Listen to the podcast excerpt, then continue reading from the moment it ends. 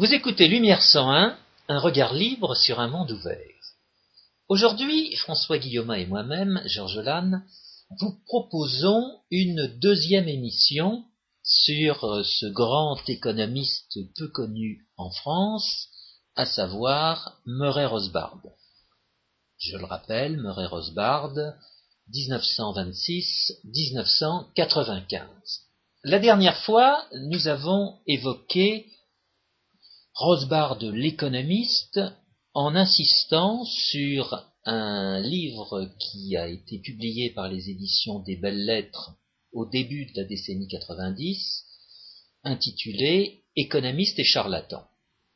Aujourd'hui. Je voudrais préciser à ce sujet euh, quelque chose. On a parlé du quatrain euh, et, on n'a pas dit exactement quels étaient les quatre euh, sophismes du quatrain. Alors, le, sophisme du quatrain, c'est le sophisme des prétendues externalités, c'est le sophisme des prétendus biens publics, c'est le sophisme du prétendu monopole sur un marché libre, et c'est le sophisme des, des rendements croissants. Le sophisme des rendements croissants n'étant censé euh, constituer une défaillance du marché, parce que finalement il empêche les économistes mathématiciens de calculer leur équilibre général, lequel est censé être optimal, le sens de Pareto. Alors que les, euh, démarche essentielle de Rothbard aura consisté à réhabiliter le critère de Pareto dans son acception euh, première, à savoir euh, personne n'agresse personne, et l'utilité sociale est maximum. Et lorsque les hommes de l'État interviennent, on peut absolument jamais dire que ça accroisse en quoi que ce soit l'utilité sociale. Eh bien, euh, bien entendu, c'est le dernier élément du 4 ce rendement croissant, c'est tout simplement un bonus. Parce que si ça coûte moins cher de produire davantage, c'est un bonus, et comme Rothbard dans Man Economy and State l'a prouvé, de toute façon, les rendements ne peuvent pas être indéfiniment croissants. Voilà. voilà le, quatrième élément du, du 4 auquel on a perdu le coup.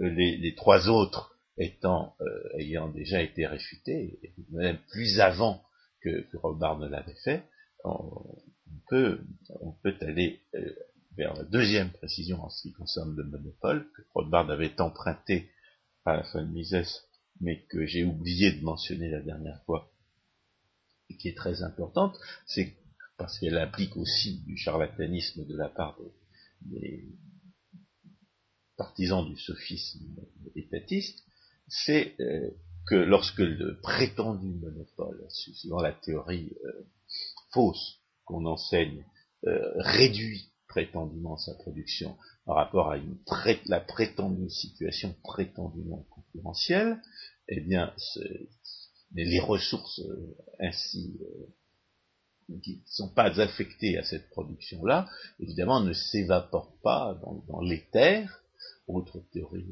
également discréditées, elles ne s'évaporent pas dans les terres, mais elles sont affectées à d'autres productions. Et que les gens qui prétendent que cette prétendue réduction de la production réduirait euh, la production totale, eh bien, portent sur des sur le choix de ce transfert des facteurs de production, un jugement qui ne peut être qu'arbitraire, parce que celui-ci impliquerait de leur part la possibilité qui n'existe pas de comparer les utilités entre les personnes. En fait, Là, on a donc bien goûté la, réfutation de la sophistique étatiste principale enseignée euh, sous prétexte d'économie mathématique en violation des règles de la logique.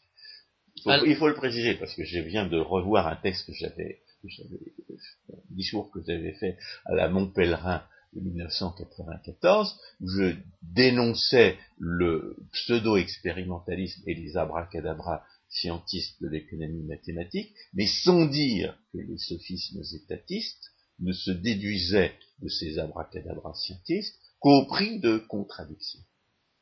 Peut-être que je n'avais pas assez réfléchi là-dessus, on n'avait pas tordu le cou au point où on l'a fait à, la fausse théorie des prétendues externalités, mais il faut bien préciser que non seulement l'économie mathématique est un, discours qui n'a pas de rapport avec le réel, parce qu'elle fait des abstracts, parce qu'elle fait procès à la réalité d'être ce qu'elle est, et de ne pas se conformer à, ces abstractions, il faut aussi préciser que, absolument, et on ne répétera jamais assez, que toutes ces rationalisations de l'étatisme ne sont pas formellement acceptables du point de vue logique et mathématique. Du point de vue logique et mathématique, ces rationalisations de l'étatisme que sont les prétendus monopoles naturels et les prétendues externalités, parce qu'en réalité, c'est pas ça qu'on peut réduire le 4 c'est totalement contradictoire. C'est un tissu d'absurdité.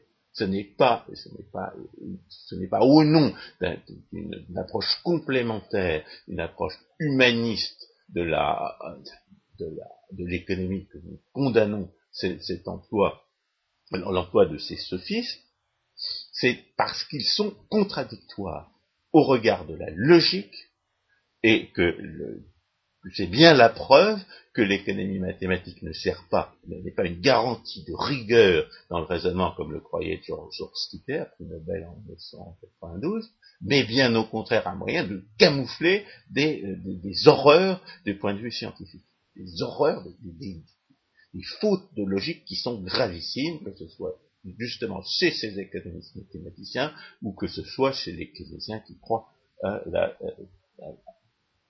au ridiculissime multiplicateur. Alors aujourd'hui, nous allons justement, et ridiculissime et scandaleux multiplicateur. Aujourd'hui, nous allons euh, à la fois euh, élargir le thème et euh, donner davantage de réalité à la vraie science économique en évoquant la philosophie politique de euh, Murray Rosbach. Et ça, du point de vue euh, relativement à Mises, c'est là que Murray Rosbach le, dépasse de son coudé, parce que Mises n'était pas du tout un philosophe politique, c'était même au prix de contradictions euh, avec la nature de la science descriptive qui prétendait recommander ou condamner certaines politiques, Rothbard fait la distinction entre les, entre les faits et les normes, et, il fait la distinction entre les faits et les normes parce qu'il comprend les limites de cette distinction entre les faits et les normes. C'est justement parce que Rothbard sait qu'on peut prouver une norme de justice qu'il ne, ne prétend pas faussement déduire des normes politiques d'une science purement descriptive comme la science économique. C'est peut-être paradoxal, mais c'est ce qu'on observe absolument sans arrêt. Les gens qui nient la possibilité d'une science de la, euh, de la, de la normative, que ce soit de la normative politique ou de la normative personnelle, ce sont des gens qui passent leur temps à invoquer la science, entre guillemets, une science, c'est-à-dire une science purement descriptive, à l'appui de jugements normatifs, qui non, seulement sont arbitraires au regard de leur, euh, de leur propre conception euh, philosophique, mais contradictoires avec ces conceptions philosophiques. Alors, c'est parce que Rothbard a reconnu la possibilité d'un discours vrai sur ce qui est juste et sur ce qui est injuste, que Rothbard peut faire la distinction entre, la, théorie économique purement descriptive et une, théorie de l'ordre social qui soit normative. Et c'est aussi parce parce qu'il existe de fait, et c'est à mon avis Hoppe qui l'a le mieux euh, compris, il existe dans la dans l'action humaine, dans le fait de l'action humaine, dans la nature de l'action humaine, il existe un, il existe un lien nécessaire entre les faits et les normes. Ce lien nécessaire entre les faits et les normes du point de vue euh, méthodologique, du point de vue épistémologique, il tient au fait que lorsque vous agissez d'une certaine manière, vous affirmez en même temps implicitement un certain nombre de jugements de valeur, notamment que ce que vous faites est bien, que ce que vous faites est, efficace, que ce que vous faites est juste. Et à partir de ces affirmations implicites qui, peuvent être confrontées aux critères de la cohérence logique, notamment, et de, leur, correspondance avec le réel plus généralement, vous pouvez fonder les, normes sur les faits, et ça vous permet de tordre le cou à cet empoisonnement de la philosophie et de la, et de la, science sociale par la, la, distinction exagérée que David Hume avait faite entre les, faits et les normes. À partir du moment où vous avez tordu le cou à cette fausse distinction, cette idée absurde, comme qu'on ne pourrait pas déduire les normes des faits, à partir du moment où vous avez compris pourquoi c'était absurde, à partir du moment où vous vous êtes donné des moyens intellectuels, les, critères euh, logiques qui vous permettent de, de, fonder les normes sur les faits, vous avez, vous avez, euh, vous avez la possibilité de ne pas confondre les faits et les normes. C'est au prix, c'est lorsque vous savez identifier les normes objectives que vous cessez de déduire faussement des, propositions normatives d'affirmations euh, scientifiques de pur fait. C'est-à-dire qu'il n'y a, c'est-à-dire que vous n'échappez à cette sophistique systématique des, du socialisme, de la technocratie euh, ambiante, que si vous avez justement euh, tordu le cou à cette, à ce que la distinction entre les faits et les normes peut avoir d'intégralement et de ridiculement sophistiqué. Et, alors on rejoint bien entendu la, dénonciation par, par Benoît XVI du subjectivisme, car c'est bien de cela qu'il s'agit. Rothbard, par rapport à, à, a l'immense avantage d'avoir compris que le subjectivisme normatif est absurde, il n'est pas seulement faux, il est absurde, il est ridiculement faux, et de développer une théorie politique normative qui sera complètement distincte de la théorie économique et qui ne sera liée de fait à la théorie économique que parce que le fait que les actes, qu'en vertu du fait naturel, que les actes injustes sont en même temps destructeurs et réciproques. Rappelons que Rosbart est un élève de Mises qui a donc approfondi la pensée qu'il avait pu lui donner, cette pensée étant celle de l'école autrichienne. Relativement, relativement à Mises, en théorie économique descriptive, il a, avancé par rapport à Mises en tordant le cou au sophisme des monopoles sur un marché libre. Mhm, mhm. Il n'en reste plus rien. Euh, il y a eu quelques, quelques d'autres compléments, notamment George Wiseman, qui était un des, un des docteurs, un des quatre docteurs de von Mises, euh, c'est-à-dire un des quatre qui ont fait leur doctorat avec von Mises, qui a vraiment montré le caractère absurde des pseudo-notions dont les, euh, dont l'idéalisme néoclassique se servait pour euh, affirmer faussement l'existence de monopoles sur un marché libre et les, avec les prétendues fausses euh, défaillance du marché euh, censé euh, s'y rattacher. Mais le Rothbard, dans cette théorie monétaire, a constitué une régression par rapport à Mises. Mises avait parfaitement compris la monnaie, Rothbard ne comprenait pas parfaitement la monnaie. C'est dans le domaine normatif que Rothbard écrase Mises à tous, les, à tous égards. Parce que lui a compris que la distinction entre les faits et les normes euh, a des limites euh, extrêmement précises. Alors, soyons justement très précis, et pour articuler euh, cette philosophie politique de Moret Rosbard, nous allons nous, nous limiter à un ouvrage qu'il a écrit en 1982 et qui sera traduit en français et publié en français en 1991 par les éditions des Belles Lettres, à savoir Éthique de la liberté. Alors, je voudrais dans un premier temps euh, faire un petit commentaire euh, de ce livre rapide pour euh, fixer les idées. Ensuite, nous envisagerons les solutions de Rosbard à la mise en œuvre du principe de non-agression, et enfin, nous euh, réhabiliterons ce qu'il faut appeler le droit naturel. Par, opposition aux autres théories de Par rapport aux autres théories euh, du, de la, de la liberté. Alors que, je dirais, en ce qui concerne ces autres théories de la liberté, il y a deux types de théories de la liberté. Il y a celles qui sont fausses, puis il y a celles qui sont vraies. Et Rothbard s'en prend à celles qui sont fausses, mais il y en aura, il y en a qui sont vraies et qui sont complémentaires de la sienne. Alors, tout d'abord, éthique de la liberté. Quelle est euh, la structure de cet ouvrage? Alors, rappelons, euh, je viens de le dire, euh, ce livre a été écrit en 1982 mettons. publié en 1982. Publié en 1982, oui. Parce qu'elle a été écrit avant. Oui, vraisemblablement. Euh, surtout qu'on peut considérer qu'il répond à un certain nombre de, de développements euh, des théories euh, keynésiennes ou, ou néoclassiques, euh, sans les nommer. Ah il a quatre. Il, il répond surtout à la prétention à tirer des justifications de la politique, euh, de, la politique économique, d'une théorie économique descriptive ou, d'une falsification de la théorie économique descriptive, comme on, l'a montré, euh, au nom justement du fait qu'on ne peut pas euh, tirer des, des, normes de cette théorie économique.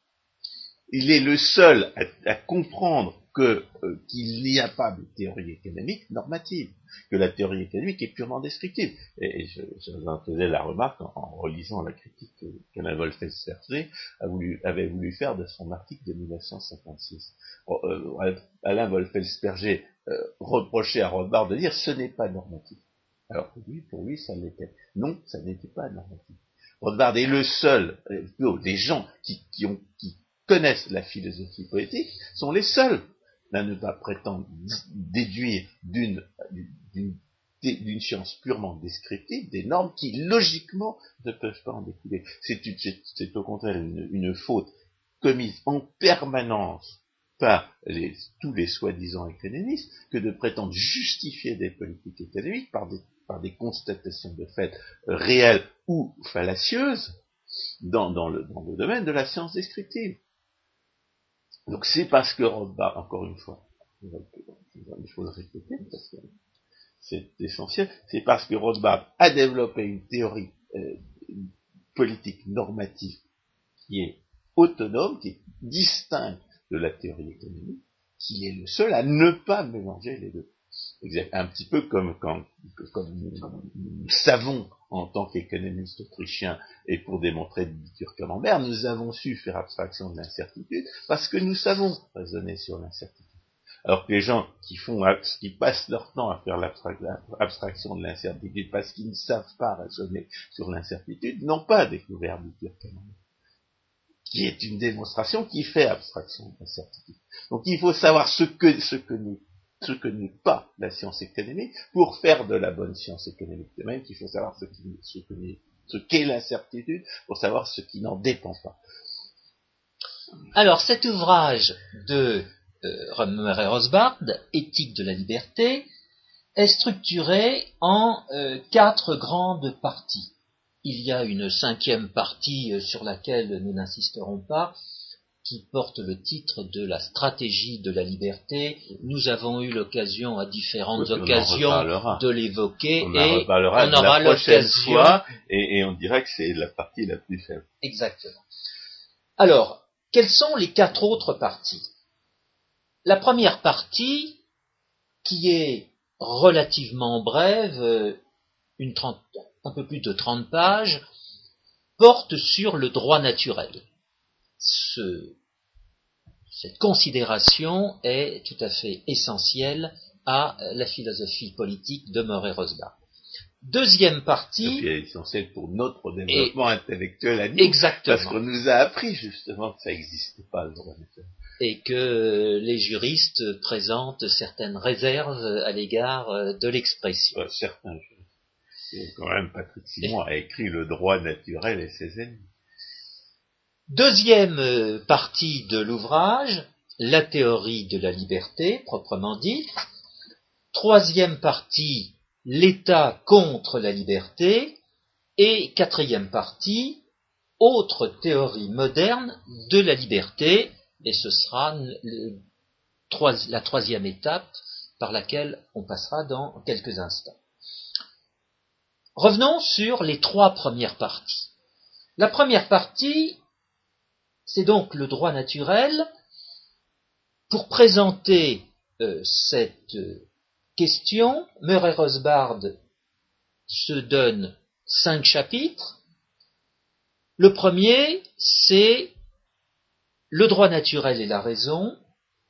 Le deuxième fait intervenir la loi naturelle comme discipline scientifique.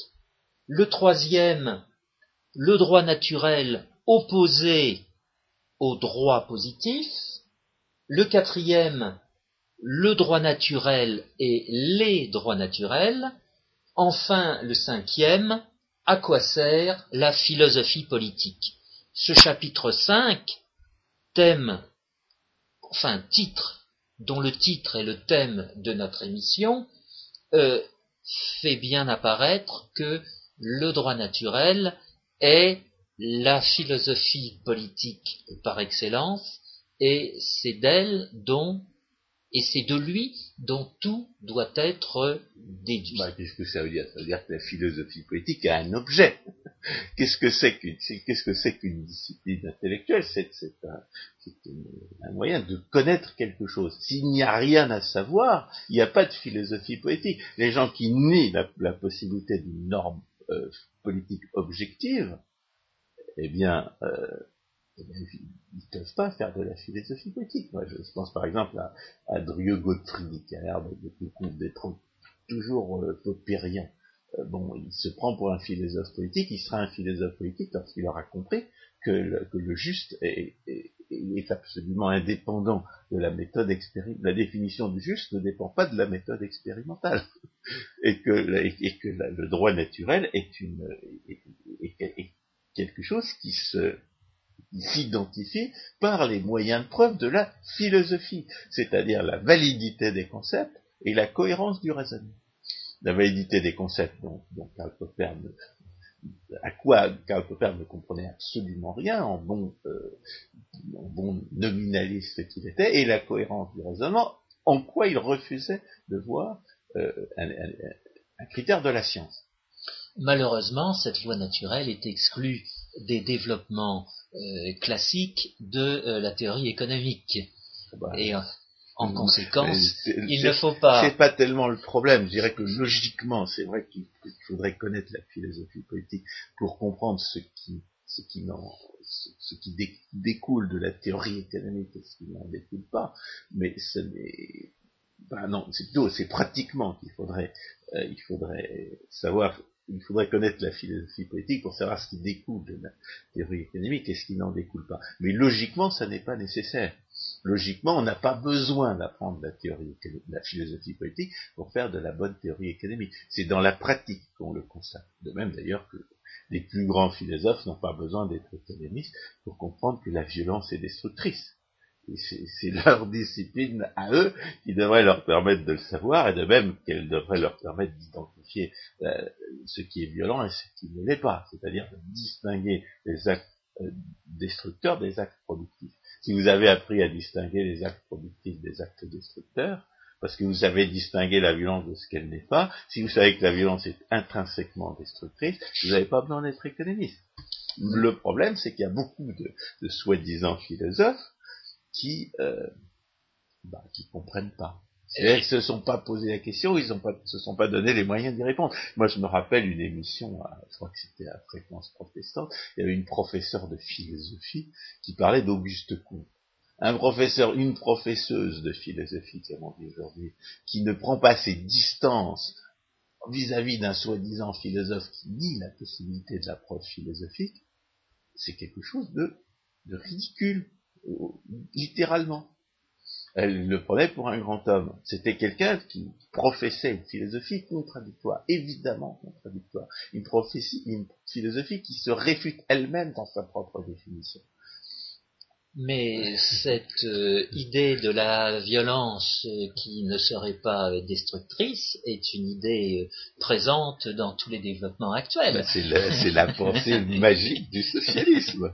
La, violence comme moyen magique de, de, desserrer les, la contrainte de rareté. Et de. C'est l'essence du socialisme pseudo-scientifique.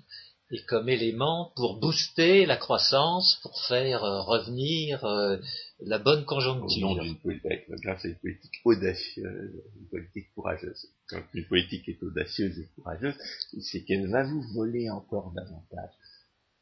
Alors, étant donné ce développement euh, sur le droit naturel, deuxième partie de l'ouvrage de Murray Rosbard, eh bien, c'est la théorie de la liberté.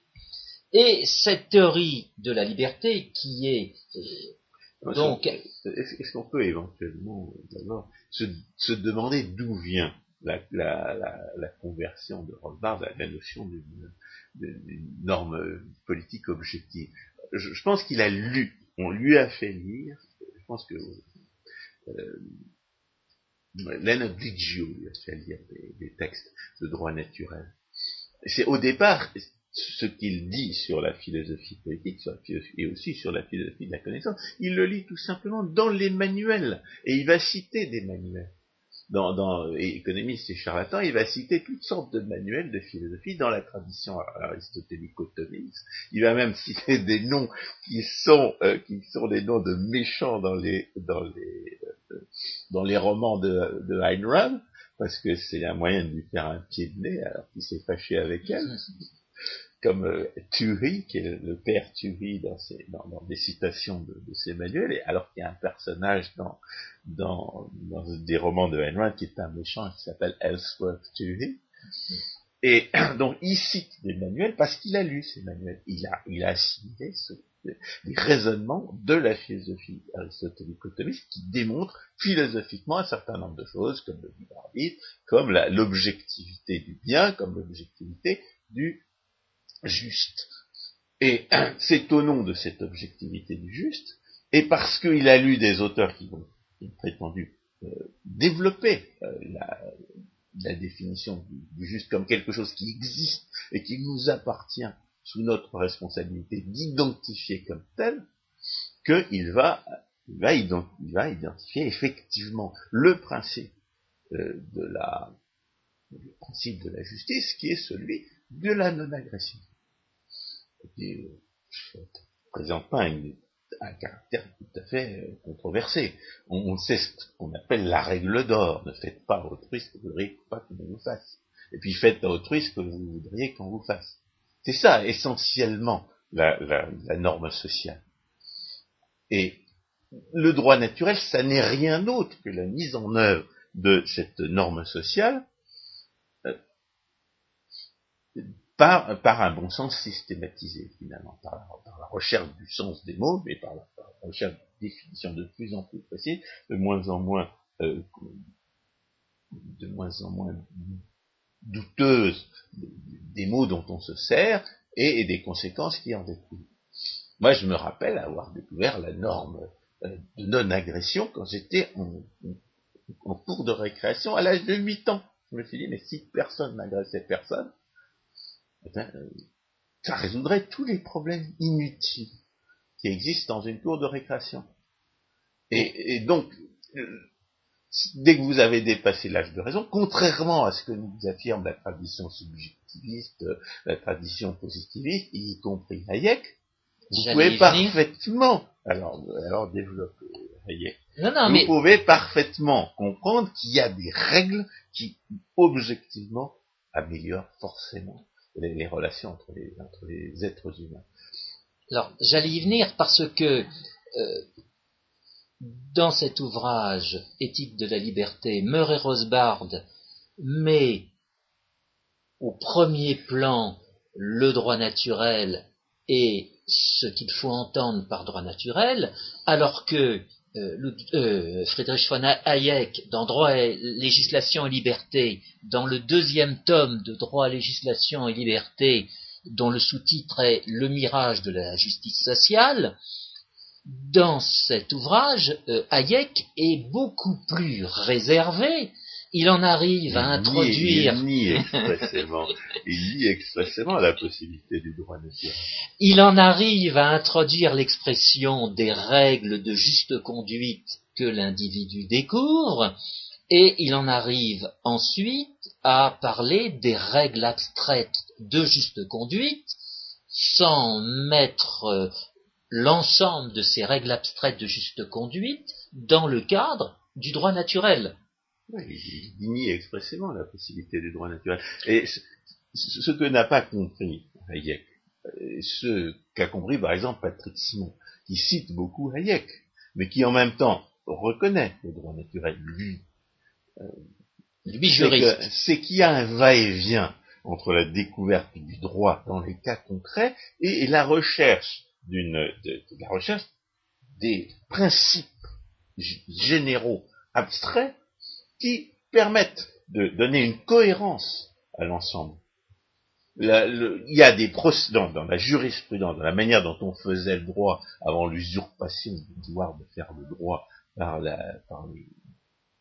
les, pseudo-démocrates socialistes, il y avait des procédures qui reposaient sur le précédent, qui essayaient de donner les mêmes solutions d'être purement pragmatique. Il s'agissait de donner les mêmes solutions à des, à des, problèmes qui étaient les mêmes. Et pour identifier des problèmes qui sont les mêmes, il faut identifier la nature juridique des problèmes en question. Lorsque vous identifiez la nature juridique des problèmes en question, ça vous oblige à, affiner, voire à mettre en cause vos concepts juridiques. Et c'est comme ça que s'élabore le droit. Et Hayek exalte finalement cette, procédure d'élaboration du droit à partir de, la, confrontation aux problèmes concrets, mais en même temps, comme il, comme il a été influencé par Karl Popper, malheureusement pour tout le monde, et malheureusement pour Karl Popper, parce que ça aurait dû être l'inverse. Karl Popper aurait dû apprendre la théorie économique qu'il n'a jamais fait, au lieu de, au lieu d'empoisonner Hayek avec son subjectivisme normatif, son, empirisme de, mauvaise loi. Donc, euh, donc, malheureusement, euh, Hayek ne comprend pas ce que c'est que la construction d'abstraction à partir d'abstraction. Et la construction d'abstraction à partir d'abstraction, c'est ce que c'est ce que Ayn Rand décrit dans euh, Introduction to Objectivist Epistemology, Introduction à l'épistémologie objective. C'est ce, livre-là, pour nous évidemment, peut-être que les gens formés à la, tradition aristotélico-thomiste vont rigoler de, de l'importance que nous donnons à ce livre, mais pour nous, c'est le livre qui nous permet de comprendre le lien entre les problèmes concrets la, résolution, des, et notamment la résolution des problèmes concrets du droit par les juristes euh, attelés à leur tâche, qu'exaltait Hayek, et la découverte des principes généraux, de ces principes généraux que sont la non-agression et le critère essentiel qui est celui du consentement. Mais... Il, y a, il y a un va-et-vient entre les problèmes et, la, la, tentative pour leur trouver une solution générale, pour généraliser le, pour généraliser les solutions. Et le, étant donné que le moyen de preuve de la philosophie, en général, c'est la cohérence logique, c'est complètement absurde de ne pas vouloir euh, réfléchir aux, principes les plus généraux. Parce que c'est parce qu'il faut nécessairement répondre à ces questions-là pour, pour résoudre les problèmes concrets. C'est au nom de principes. C'est c'est forcément au nom de principes implicites ou explicites qu'on va identifier, qu'on va se rendre compte qu'on a affaire au même problème du point de vue juridique. Et alors évidemment, Hayek a parfaitement raison de se méfier des systèmes juridiques déductifs, qu'il va appeler constructivistes. Parce que si vous vous trompez dans vos principes, eh bien les conséquences peuvent, en être absolument euh, épouvantables il vaut mieux, il est bon qu'il y ait des, que les décisions soient prises au niveau où il y a lieu de les prendre. Il bon que, qu'un faux, que les gens puissent ne pas se soumettre à un faux principe si on s'est trompé dans les principes. C'est l'illustration la, plus courante que j'en donne, c'est Aristote, ne comprenant pas la, raison d'être du pré-intérêt, condamnant le pré-intérêt comme contraire à la nature, contexte que l'argent ne fait pas de petit, et empoisonnant littéralement les, rapports, les relations sociales pendant 2500 ans. Et c'est pas fini. c'est pas fini. Il y a encore la loi islamique qui condamne le prêt intérêt. Donc, quand vous vous trompez dans les principes généraux, ça peut avoir des conséquences épouvantables. On est bien d'accord, mais vous pouvez pas faire comme si, comme si on n'en avait pas besoin. de ces principes généraux. Ces principes généraux sont, sont nécessaires, et puis en même temps, ils sont, euh, ils, doivent être objectifs. Le, subjectivisme en la matière est, complètement ridiculisé dès lors que vous vous posez des problèmes concrets. Mais Hayek reconnaît euh, ces difficultés et il les reconnaît tellement que il va expliquer euh, un itinéraire qu'il a eu ces quinze dernières années avant euh, de publier Droit, législation et liberté, l'a éclairé dans sa réflexion Bruno Léoni, qui dans Droit et liberté va faire apparaître en fait la liberté et le droit, la liberté et le droit. Oui, euh, va faire apparaître euh, la différence qu'il faut faire entre le droit et la législation. Je résume. Et euh, Hayek va euh, expliquer qu'à la suite d'un séminaire euh, qu'il avait eu avec, à la fin de la décennie 50 avec Milton Friedman et Bruno Leoni, il avait écrit Constitution de la liberté, Aujourd'hui, certains verront dans ce livre justement euh, des, considérations socialistes de, Hayek. il était mécontent. Il avait des choses qu'il n'avait pas encore compris. Voilà. Il, a toujours eu des choses qu'il n'avait pas, encore compris. Mais finalement, il était mécontent euh, de ce livre. Bruno Léoni. c'est une, une redite, c'est un, un, remake. C'est ça, mais Bruno Léoni écrit donc euh, La liberté et le droit euh, en 1967, et à la suite de cette lecture, Hayek considère qu'il a été illuminé, et c'est pour ça qu'il a voulu écrire ce, très long ouvrage en trois volumes, euh, Droit, législation et liberté, où il reprend les idées de Bruno Leoni et où il les applique à euh, ce domaine de la science économique autrichienne. Pas, pas Rothbard de trouver encore des contradictions, et Rothbard et Roper de trouver encore des contradictions chez Hayek. Exactement. Alors c'est pour ça. Que le processus de formation du droit que décrit Hayek, c'est pas c'est pas le vrai. Mais nous y sommes, nous y sommes. c'est pas le vrai là, son processus de, de, de, sélection naturelle des normes, comme l'a montré Roper, ça, ça tient absolument pas debout. Alors l'analogie avec la théorie darwinienne est est complètement fausse, parce que dans la, théorie darwinienne, personne n'est censé avoir aucune réflexion, personne n'est censé réfléchir à quoi que ce soit. C'est un processus mécanique et aléatoire.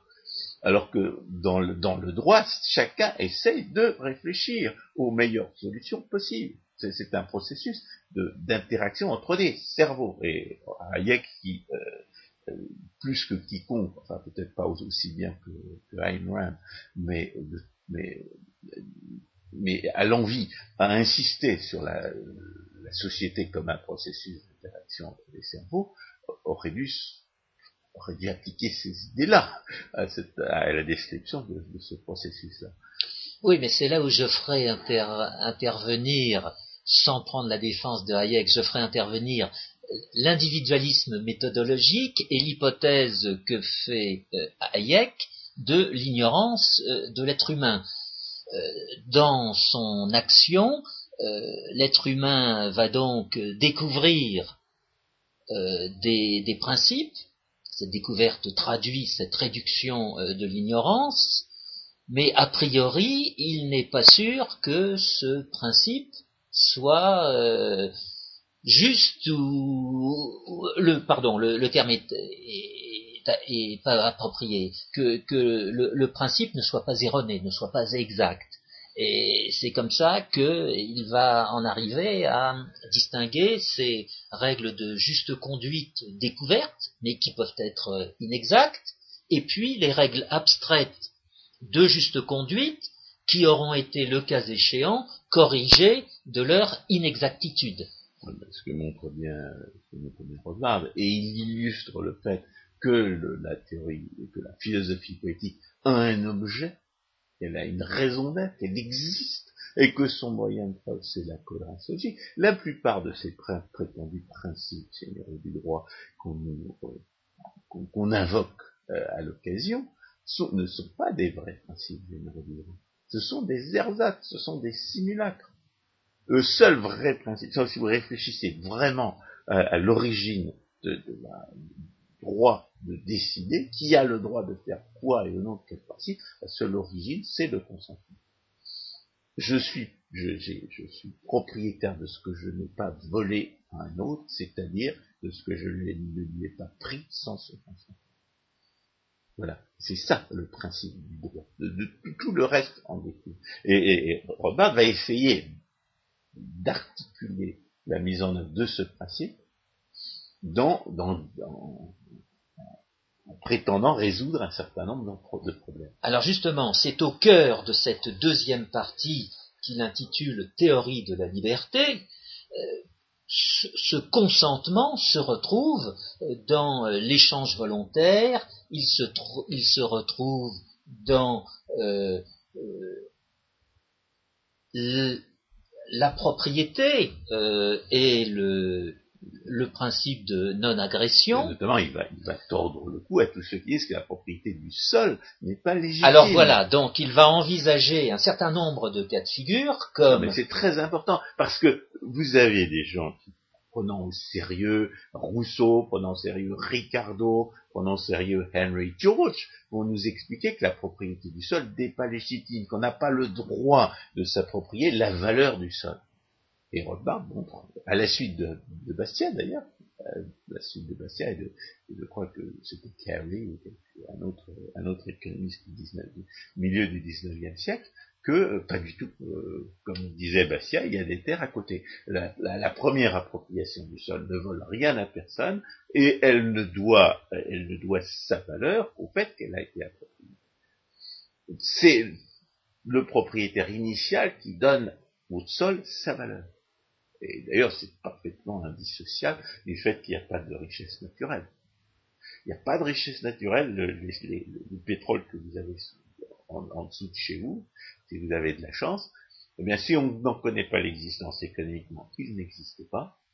Et c'est le premier qui va savoir qu'il y a quelque chose en dessous, qui aura créé euh, ce, pétrole du point de vue économique. Au, au sens économique du terme, le pétrole n'est pas moins créé que n'importe quelle autre richesse.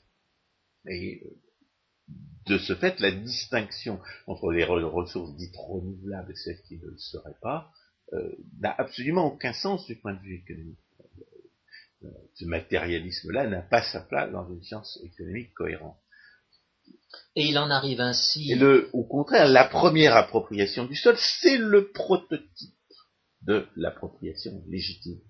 Parce que c'est c'est la, seconde étape après la, après la constatation du fait qu'on est propriétaire de soi-même, qui est la première conséquence du critère de consentement comme, source euh, nécessaire et suffisante du droit.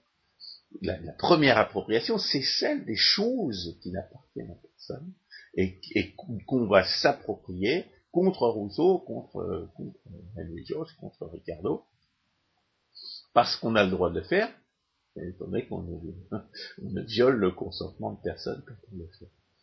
Et c'est comme ça qu'il écrit deux chapitres sur la question. L'un, c'est la propriété et l'agression, et la deuxième, et le deuxième, c'est la question du vol des terres. Alors, je dirais, c'est pas forcément le, thème principal de, ce livre, de l'éthique de la liberté, mais la propriété du sol, étant légitime, est un moyen de réguler, un moyen presque magique tellement, euh, tellement il est efficace, et, tellement on n'y pense plus aujourd'hui que les hommes de l'État ont pratiquement euh, collectivisé les trois quarts des richesses, pas les deux, je dirais pas la moitié, mais les trois quarts, c'est un moyen de, réguler les comportements, c'est un moyen de résoudre les problèmes d'ordre moral, c'est un moyen de résoudre les problèmes dits d'immigration. Alors, Rothbard étant anarcho-capitaliste, puisque pour lui, euh, l'État n'a aucune légitimité, l'État euh, étant institué en violation du principe du consentement. Euh, ne, parle pas d'immigration en tant que telle dans une société, dans une société de, de, droit naturel. Dans une société de droit naturel, il n'y a pas d'immigrés, il n'y a pas d'étrangers. Il y a des invités et des gens qui ne sont pas invités. Parce que justement, toute la propriété est privée. Le, problème de l'immigration ne va apparaître que parce qu'il y a un territoire dit national, que parce qu'il y a un État qui s'est institué euh, en violation du consentement de certaines personnes, c'est absolument à peu près absolument nécessaire, et, dont la légitimité par conséquent est, on ne peut plus euh, contestable, et qui va lui décider, qui va lui, qui se charge lui par définition de, de décider quels sont les entre guillemets étrangers qui vont entrer sur le territoire entre guillemets national et ceux qui n'y entreront pas et à quelles conditions et à quelles conditions dans une étant donné qu'il y a un euh, titulaire de, ce droit de propriété là de ce droit de d'admettre ou de ne pas admettre les entre guillemets étrangers eh bien, euh, qui va devenir propriétaire ou qui va pas devenir propriétaire.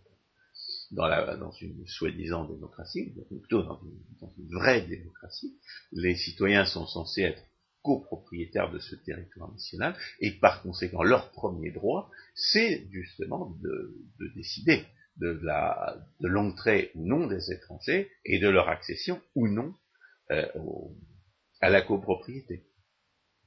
Mais justement, comme Rosbach, lui, est anarcho-capitaliste, eh bien, il, il démontre que, cette existence de l'État est déjà une atteinte à la, à la, faculté du droit de propriété sur le sol de réguler les comportements.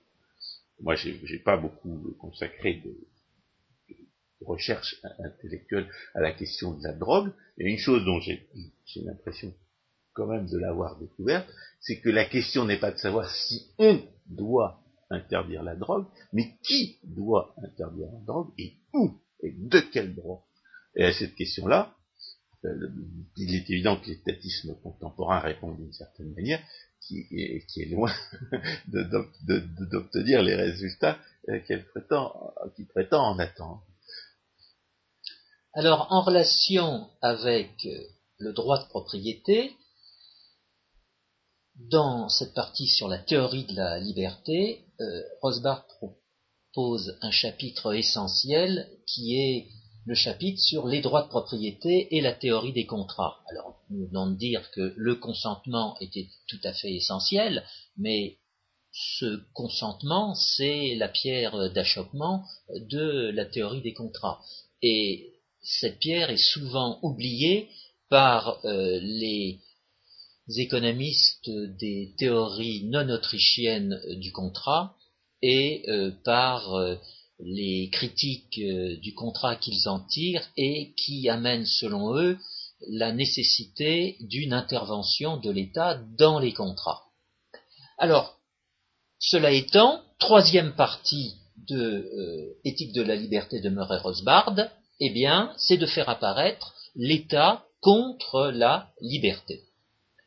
Et à cet égard, euh, ce développement est à mettre euh, en parallèle avec celui que j'évoquais de euh, Hayek, qui consiste à séparer ce qui est droit et législation. De ce point de vue-là, la, question se pose de savoir si l'existence, si, ce que fait l'État est légitime ou si ça ne l'est pas. Et à cet égard, je dirais, les, ce que Rothbard présente comme une mise en application de ces principes dans une société libre, eh bien, on pourrait, euh, la question est de savoir si on peut ou non reprocher à l'État de le faire. j'ai parlé des, je parle en particulier des droits de propriété intellectuelle. Est-ce que les hommes de l'État ont le droit de vous interdire de reproduire euh, une, euh, la coupe une coupe d'un vêtement particulier, par exemple. Est-ce que les hommes de l'État ont le droit de, vous obliger à payer pour euh, reproduire euh, le livre de quelqu'un d'autre? Euh, fournit à, cet égard euh, des, solutions qui sont fondées sur, le consentement, qui consiste à dire vous avez le droit de poser des conditions à l'utilisation d'un objet que vous avez vendu. Vous avez vendu un livre, je te vends un livre à condition que tu ne, euh, ne le reproduises pas pour, vendre les reproductions. Ça, peut parfaitement faire l'objet d'une théorie des contrats. Les, producteurs de logiciels, euh, par exemple, eh bien, ils vous vendent, euh, et ils peuvent éventuellement vous vendre des logiciels en, en disant, je vous vends ce logiciel à condition que vous ne le modifiez pas, comme si vous ne le, reproduisiez pas pour le donner à l'autre. Il y a, il y a dans, dans, l'approche de repas une, une insistance tout à fait logique sur, la, sur le critère du consentement. Et il condamne le, ce qu'il appelle le monopole que le, que le, brevet serait censé donner aux, euh, à certains fabricants, à certains fabricants de machines. Et le, je dois dire que j'ai pas tellement, euh, si, je suis trop de barbe à ce sujet, c'est parce que, euh, en dépit de mes efforts, je suis jamais arrivé à aller au-delà de ce que Rothbard avait écrit dans l'éthique de la liberté, dans la compréhension de ce problème. Je rencontre des gens qui sont tout à fait euh, partisans des, des, des brevets, et je rencontre des gens qui sont absolument certains que le droit de propriété n'existe pas, euh, et, alors qu'ils semblent en tenir pour des principes juridiques identiques. Mm-hmm. Alors il y, a un, il y, a un, autre point sur lequel je pense qu'il faut discuter, la question de savoir si l'intervention de l'État ou son refus d'intervenir est, euh, est une violation du droit ou si elle n'en est pas, c'est la question de, l'avortement. Euh, Attendez, alors François, avant, avant d'en arriver à, cette question, euh, je voudrais euh, revenir sur le mot que vous avez utilisé, sur ces conditions de l'action humaine dans, dans le cas d'une copie ou de ah, d'une imitation. Voilà, oui, mais vous avez utilisé le mot condition. Moi, j'ai en tête aussi le mot promesse. Euh, euh, en l'espèce, c'est tel vendeur qui va demander à l'autre de promettre qu'il ne euh, copiera pas. Et Murray Rosbard a une théorie particulière des promesses. Si je me souviens bien, il y a des promesses qu'on peut les promesses euh, unilatérales n'ont pas à être respectées. Non, non, il va plus loin. C'est celle de, il y a celle de Charles Pasqua. Oui, c'est ça. Promesse d'engagement que ceux à qui pas. Non, Murray Rosbart euh, distingue les promesses euh, qui ont eu comme point de départ le versement euh, d'une ah, voilà, contrepartie. Voilà. Les, les, les, promesses unilatérales, ce sont celles qui ne donnent pas naissance à une contrepartie. Il n'y a pas d'échange de droits de propriété. Et s'il n'y a pas d'échange, si, si, vous ne donnez pas, si vous défaites, vous ne départissez pas de certains droits de propriété en échange d'une promesse, eh vous, ce que vous recevez en échange n'est pas un droit de propriété non plus. Mhm. Et je me souviens d'un exemple qu'il donnait et qui va nous conduire à l'avortement euh, ensuite, c'était la promesse de mariage. Il disait, c'est pas parce que vous avez promis euh, de vous marier que vous êtes engagé par cette promesse. C'est pas évident parce que la bah, promesse est réciproque. Nous y sommes. La promesse est réciproque. Mais je, suis pas d'accord. Bon, alors je suis voilà. Pas d'accord et je suis pas d'accord non plus sur l'avortement. L'argument de Rothbard, c'est que le passager clandestin n'a absolument aucun droit. Le, le, le, passager clandestin qui monte à bord de votre navire, vous avez le droit de le jeter par-dessus bord. Parce que si vous n'avez pas le droit de le jeter par-dessus bord, ça veut dire qu'un individu a le droit de s'installer chez vous et de, jouer des parasites jusqu'à ce que, jusqu'à au moins ce que, vous arriviez au premier port venu. Le, la réponse c'est que le passager clandestin n'a absolument aucun droit. Et par conséquent, euh, eh bien, les gens qui se jettent par-dessus bord, il y en a qui le font, parce que parce que s'ils arrivent au port, ils vont être punis pour ne pas l'avoir fait.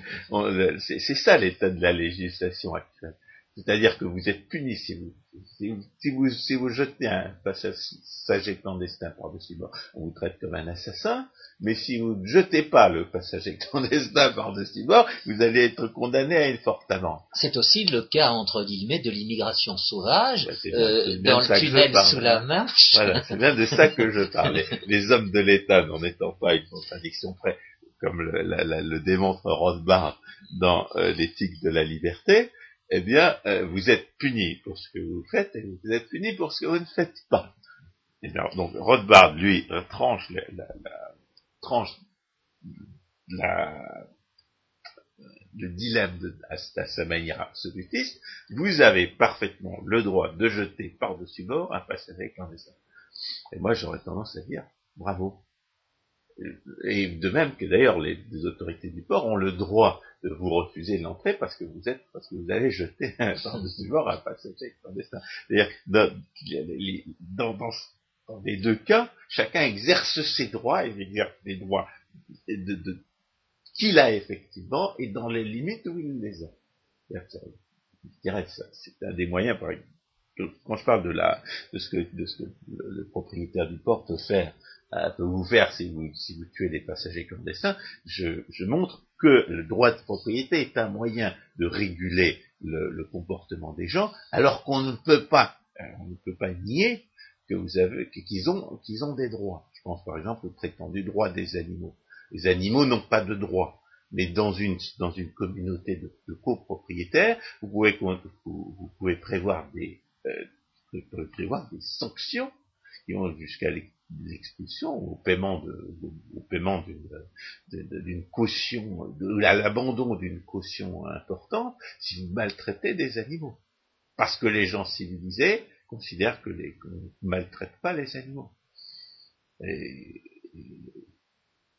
Bien entendu, euh, si vous maltraitez les animaux des autres, c'est pire encore, parce que dans ces cas-là, on peut tout à fait imaginer des règlements de copropriété qui vont qui sanctionner bien au-delà de, de, de, la valeur marchande de l'animal, étant donné la qu'aujourd'hui, les animaux sont des membres de la famille. Donc, le droit de propriété et le droit des contrats sont un moyen de réguler le comportement des autres, y compris quand vous refusez, au nom de la cohérence logique et à juste titre, d'inventer de prétendus droits qui n'existent pas. C'est aussi un moyen de, résoudre le problème des prétendus droits sociaux. C'est un moyen de résoudre, le problème de l'ordre moral, comme je l'ai dit tout à l'heure. Vous n'êtes pas obligé d'inventer des prétendus droits comme le font les pseudo-démocrates socialistes sans arrêt, le droit au logement, le droit social, le droit cela, qui conduisent exactement au contraire de ce qu'ils prétendent réaliser, comme l'aurait dit Chateaubriand pour obtenir les résultats que ces prétendus droits sont, censés, euh, rechercher. Pour, réaliser le droit au logement, est bien plus efficace de, de, fusiller tous les fonctionnaires du ministère, du ministère du logement. Ce serait bien plus efficace parce que ça, fait, ça ferait baisser le, le, le coût du logement à peu près de moitié, si on s'y prenait bien.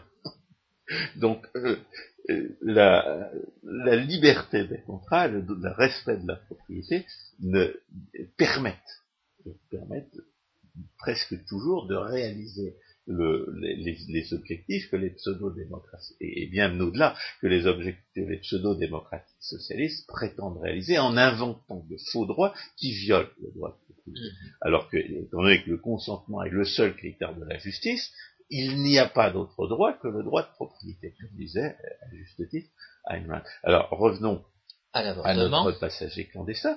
Le problème de, de, de à propos du passager clandestin, c'est que le, l'enfant à naître n'est pas un passager clandestin. Passager clandestin, c'est quelqu'un qui prend le risque de s'installer chez les autres en toute connaissance de cause, et, qui sait parfaitement qu'ils violent leurs droits. L'enfant à naître, il n'y a absolument rien décidé dans, dans la plupart des cas, et c'est pour ça d'ailleurs qu'on distingue le, le, les cas de viol des autres, dans la plupart des cas, c'est la mère qui l'a invité chez lui, ben, accidentellement, dans la plupart des cas, bien entendu, mais c'est la mère qui est responsable. Et on n'est pas dans la situation du passager clandestin. On est dans la situation d'un type qui invite un ami sur son bateau, sur son avion ou dans, sa voiture dans le désert, et qui se fâche avec lui au beau milieu du voyage. Eh bien, je prétends, je prétends pour ma part que dans ces, dans ces conditions-là, vous êtes un assassin si vous débarquez, si vous jetez votre, votre ex-ami par-dessus bord dans, dans, votre bateau ou dans votre avion, ou si vous le déposez au milieu du désert sans, sans, sans aucun recours, sous prétexte que vous ne, ne voulez plus l'inviter. C'est cette situation-là que représente l'avortement. Avec pour conséquence que si c'est de votre fait qu'un être humain dépend de vous pour sa survie, vous avez l'obligation d'assurer cette survie jusqu'à ce que cette dépendance puisse cesser. Mais par conséquent, Rothbard avait tort en ce qui concerne l'avortement. Et dans ce cas-là, ceux qui vont faire intervenir la législation et qui nient le droit diront mais euh, ce n'est pas euh, un être humain. Ben voilà. Alors c'est quoi? C'est une ça, du point de vue aristotélicien, c'est très important parce que si c'est pas un être humain, c'est forcément quelque chose d'autre. Et, quand vous êtes un idéaliste euh, ou un, ou un, ou un qui en fait revient au même un nominaliste et un empiriste, vous ne posez pas cette question, alors qu'elle se pose nécessairement. Si c'est pas un être humain, c'est quoi? C'est une plante? C'est un renard? C'est un oursin? C'est un objet interne non identifié. c'est, justement, vous voyez, on, voit très bien, c'est un, bon critère pour distinguer les vraies philosophies des fausses. La capacité de répondre à des questions de ce genre.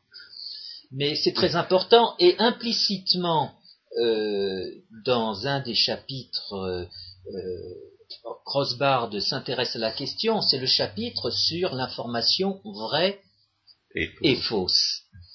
Euh, le mot information, euh, d'ailleurs, euh, est une traduction particulière de l'anglais, puisque le mot qu'utilise Rosbard, c'est knowledge. Mm-hmm. Alors, il y a une traduction qui veut que ce soit l'information, mais on peut aussi dire que c'est la connaissance. C'est moi qui suis responsable de cette traduction. non, c'est vrai, il y a une, une peut-être une difficulté de compréhension. Non, je pense que Rothbard est clair euh, sur la difficulté qu'il y a euh, parfois à euh, justement être conscient de la vérité. La question qui se pose en fait, c'est de savoir dans quelle mesure on peut punir les menteurs. Mhm. Parce que moi j'aurais tendance à inclure le, mensonge, euh, plutôt la plupart des mensonges, dans les formes parmi les formes d'escroquerie, parce que vous ne mentez pas gratuitement. Quand vous, quand vous, racontez que, la température atmosphérique augmente du fait de l'activité industrielle et que c'est une mauvaise chose, c'est pas, c'est pas gratuitement, c'est pas pour le plaisir que vous mentez. C'est pour pouvoir voler des centaines de milliards. Donc euh, le, mensonge en vue d'escroquer les autres, et notamment le mensonge politique, celui qui est le plus, auquel nous sommes le plus habitués parce qu'il est le moins puni. Et c'est lui qui devrait être le plus puni. en tout cas, il, il devrait faire l'objet de sanctions exemplaires. Il n'y a pas de mensonge de bonne foi. Euh, oui, d'accord, mais je, dirais, c'est la question de savoir si le mensonge est, une de ces promesses unilatérales euh, à, la Charles Pasqua dont Rothbard affirmait qu'il ne pouvait pas donner lieu à une, action en justice, et, le, mensonge, et, aussi le mensonge est, au contraire une, tromperie euh, à l'occasion d'un contrat tacite qui, qui, pourrait donner lieu à, à compensation, voire à punition. Le mensonge s'opposant à l'honnêteté, laquelle honnêteté est le point de départ de toute démarche scientifique. Oui, d'accord, ça c'est un, autre aspect que Rothbard n'aborde pas, c'est Hoppe qui va l'aborder, mhm. et c'était Michael Polanyi qui l'avait abordé. Il disait essentiellement euh, le, le principe de non-agression et, par implication le principe de, l'honnêteté euh, est une condition de la science. C'est une condition de la science et par conséquent, on peut absolument pas dire que la question de savoir si le, libéralisme, euh, les questions est, justifiée ou pas, c'est, on peut absolument pas dire que les questions de philosophie politique sont indépendantes de la science, puisque la science dépend d'une certaine philosophie politique qui est celle de la non-agression. Depuis que les, depuis que les, je sais pas si c'est les Grecs ou c'est les scolastiques, probablement les Grecs ont découvert que l'argument du gros bâton n'est pas euh, valide dans les sciences, que vous ne pouvez pas avoir prouvé quelque chose en tapant sur ceux qui ne sont pas d'accord avec vous, eh bien, il est définitivement établi que le libéralisme est une condition de la science. Et comme en philosophie politique on raisonne en termes de principe, dès lors que vous avez admis ce principe-là une fois, vous ne pouvez pas, sans contradiction, c'est-à-dire sans, que vous soyez de ce fait réfuté, renier ce principe que vous avez, que vous avez accepté. Ça veut dire qu'à la différence de ce que, malheureusement euh, Hayek a décrit euh, de la, des rapports entre la science et le socialisme, à savoir que c'est le scientisme qui a, qui, a, engendré et qui engendre toujours le socialisme, le véritable savant n'a pas, s'il est honnête, s'il est, s'il respecte la règle de cohérence logique qui est absolument élémentaire pour lui, ne peut absolument pas être socialiste. Il se doit d'être libéral il a aucune, il ne peut pas sans contradiction pratiquer vis-à-vis de ses collègues un principe, euh, un, principe euh, politique normatif et trouver normal que les hommes de l'État pratiquent vis-à-vis d'autres personnes euh, un principe politique normatif opposé. Autrement dit, la liberté est la condition de la science. Mais comme, comme l'avait déjà dit Hayek, le scientisme n'est pas la science, c'est une manipulation d'une falsification de la science. Alors Et ça, on, l'a déjà illustré euh, tout à l'heure en, montrant à quel point l'économie mathématique non seulement euh, prétend déduire de, des, plutôt des économistes mathématiciens prétendent déduire de la de l'économie mathématique non seulement des conclusions normatives qui ne s'en suivent pas, mais en plus à partir d'une interprétation totalement fallacieuse de leurs résultats. Alors venons-en à notre dernier point, et qui est la quatrième partie de cet ouvrage de Murray Rosbard, Éthique de la liberté. En quoi consistent les autres théories modernes de la liberté? Alors, Rosbard va faire euh, référence à quatre grandes euh, théories. Euh, la première, c'est la prétendue théorie libérale utilitariste. La deuxième, c'est la théorie d'Isaiah Berlin qui va opposer liberté négative et liberté positive. La troisième, c'est euh, Friedrich Hayek relativement à sa euh, théorie de la coercition et à son concept de coercition. À son anti-concept par amalgame de la coercition. Pour reprendre les termes de Ayn Rand. Et enfin, c'est la euh, théorie de euh, Robert Nozick sur euh, l'immaculée conception de l'État. Alors, qu'est-ce que... À l'époque où Robert Nozick était, était minarchiste. Hmm. C'est-à-dire qu'il admettait l'existence de l'État pour certaines fonctions.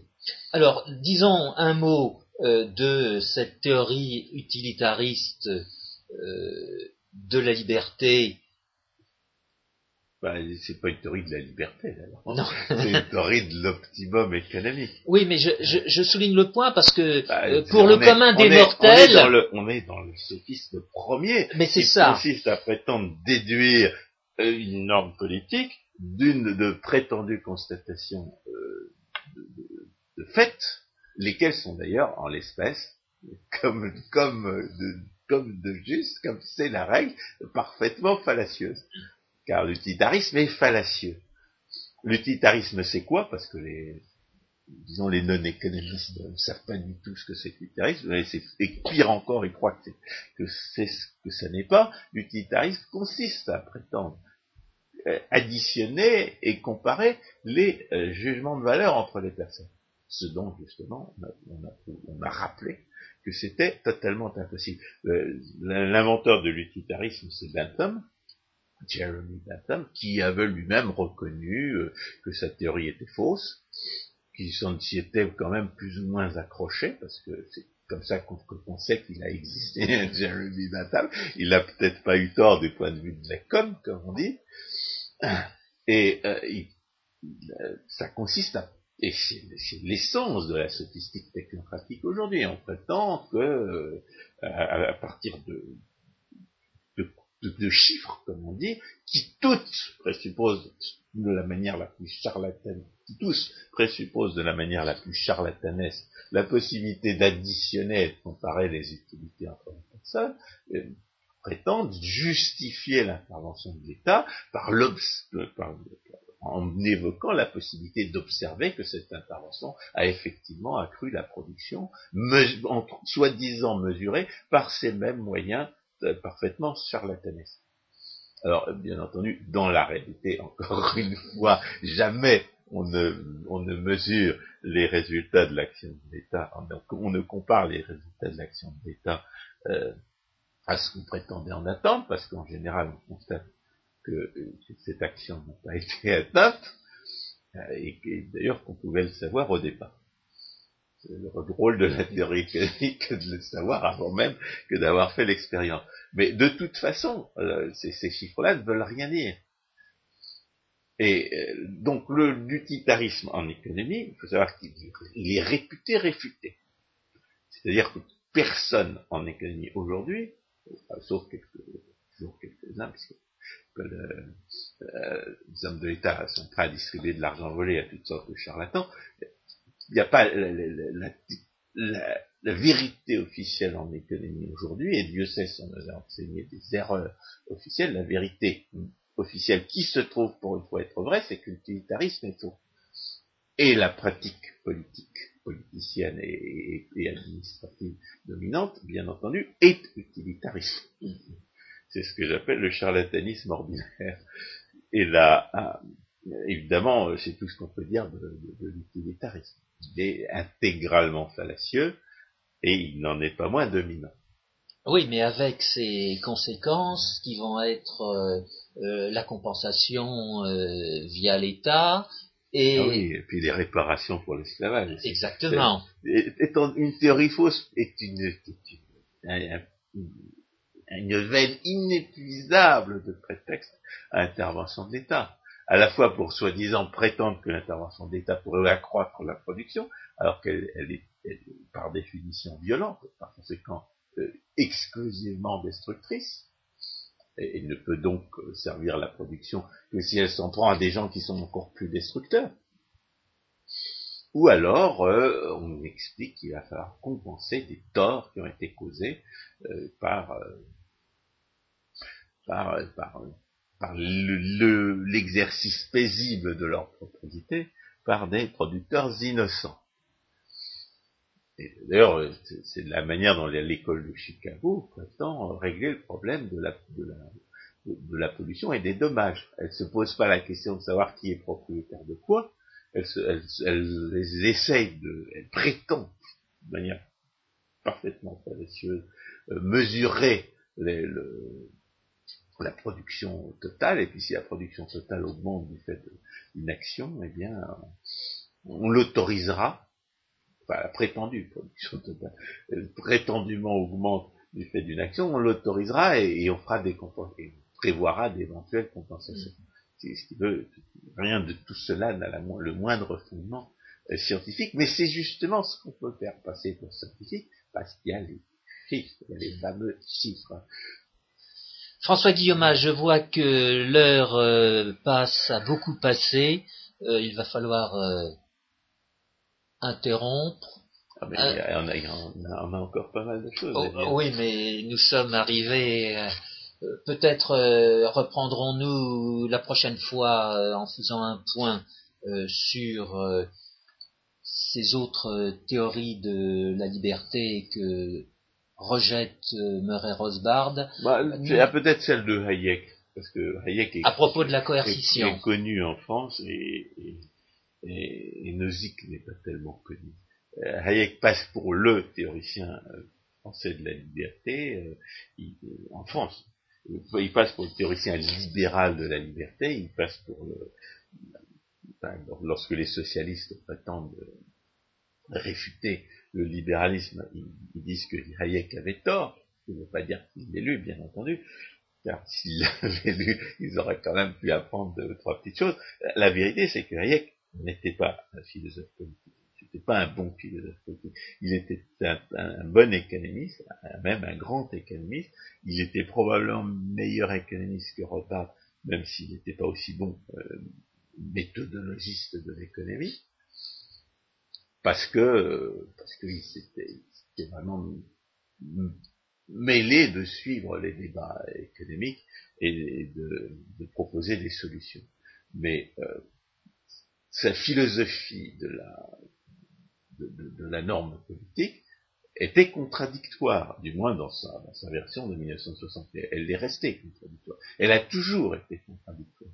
Hayek, c'est quelqu'un qui avait appris le droit, qui avait, lu beaucoup de juristes, mais qui, du fait de son, hostilité au système déductif, c'est le système dé- déductif dont, dont Rothbard est un, un exemple, et von aussi était un exemple, eh bien, il il s'est dispensé finalement de ce critère de la cohérence logique qui est celui de la philosophie. On ne peut pas dire de quelqu'un qui accepte des contradictions que, euh, eh que c'est un philosophe. Et on ne peut pas certainement pas le dire d'un philosophe politique. On ne peut pas dire d'un philosophe politique qui accepte la pluralité des valeurs, comme on dit, c'est-à-dire qui accepte un- une définition contradictoire de la norme politique, qu'il soit un philosophe politique. Ce n'est pas vrai. Il n'y a qu'une seule, la philosophie politique pour moyen de preuve la cohérence logique. Celui qui n'accepte pas cela, il peut se dire, il peut passer pour un publiciste, il peut passer pour un politicien, il peut passer pour un charlatan, il ne peut pas se faire passer pour un philosophe politique. Du moins pas aux yeux des gens qui savent ce que c'est que la philosophie politique. Et le problème de Hayek, c'est que il avait de la coercition, une conception contradictoire. Ce qui veut dire qu'il s'était pas soucié de valider ces concepts. Euh, le- Ayn de- disait je vais commencer par faire ce qu'on ne fait jamais de nos jours, définir mes termes. termes. Bon, eh bien, si, et Hayek- il faut rappeler que Hayek a mis 70 ans à découvrir que la justice sociale n'a pas de définition en termes normatifs. C'est-à-dire qu'on ne peut pas savoir d'un acte s'il est, socialement juste ou s'il est socialement injuste. Il n'existe aucun critère qui permette de l'identifier. Mais un vrai philosophe politique, et je dirais même un vrai philosophe, il n'attend pas 70 ans pour constater que la justice sociale n'est pas, un concept normatif qui est insensé. Il, le- il se pose la question et en 10 minutes, il a la réponse. Ça lui met pas 70 ans, il met 10 minutes. En ce qui concerne la coercition, Rothbard mêlait de manière intellectuellement euh, dramatique l'exercice d'un pouvoir économique et l'exercice du pouvoir politique. C'est-à-dire que sous, la, même, sous le même concept de coercition, il, mélangeait, par exemple, l'influence que dans une petite ville éloignée, euh, minière, le propriétaire de la mine peut exercer sur l'ensemble des habitants, et puis le pouvoir que les hommes de l'État ont de vous voler, de vous emprisonner, de vous torturer, de, de, de, de- fusiller votre famille, de vous voler tout bien et de vous chasser du pays. Euh, c'est quand même mieux qu'être qu'être tué, bien entendu. Mais enfin, les hommes de l'État ont ce pouvoir-là, et, et à cela, ils, et à cela, ils mélangeaient le pouvoir économique. Et donc, ils mélangeaient le pouvoir économique et le pouvoir politique, alors que, bien entendu, euh, ce qui disparaît dans, ce- dans cet amalgame, euh, dans cet amalgame, dans cet anti-concept par amalgame, pour reprendre l'expression de Bourgeois, c'est le consentement. C'est le droit de propriété. Les hommes de l'État violent le droit de propriété. L'État est institué en violation du consentement. les, gens qui dépendent d'un fournisseur ou d'un client euh, particulier, ah, ils l'ont bien voulu. Alors, dans la plupart des cas, euh, le, pouvoir économique est en réalité le, reflet d'un pouvoir euh, politique occulte en général, les gens qui sont dépendants d'un fournisseur ou d'un client, ils le doivent à une réglementation ou à un impôt qui a créé un privilège de monopole. Mais sur un marché libre, ça n'existe pas. Les gens qui sont victimes d'un pouvoir économique qui ne soit pas un pouvoir politique on ne peut pas être victime du pouvoir économique. le seul pouvoir économique dont vous puissiez être victime, c'est ce que j'ai appelé les souffrances du jeune Bertin. J'ai toujours affirmé, et j'affirme toujours, que le pire pouvoir économique que vous puissiez subir, c'est celui que, l'objet aimé, comme disait Rodolphe Töpfer, fait subir à son amoureux, s'il, euh, s'il maltraite l'amoureux en question. François Guillaumard, merci. Chers auditeurs, nous avons été un petit peu longs euh, dans cette émission. Veuillez nous en excuser. Notre prochaine émission sera la dernière sur Rosbard et aura trait à la politique de Rosbard, en général. C'est-à-dire l'engagement politique de Rosbard. Chers auditeurs, bonsoir. On aura l'occasion d'en dire du mal.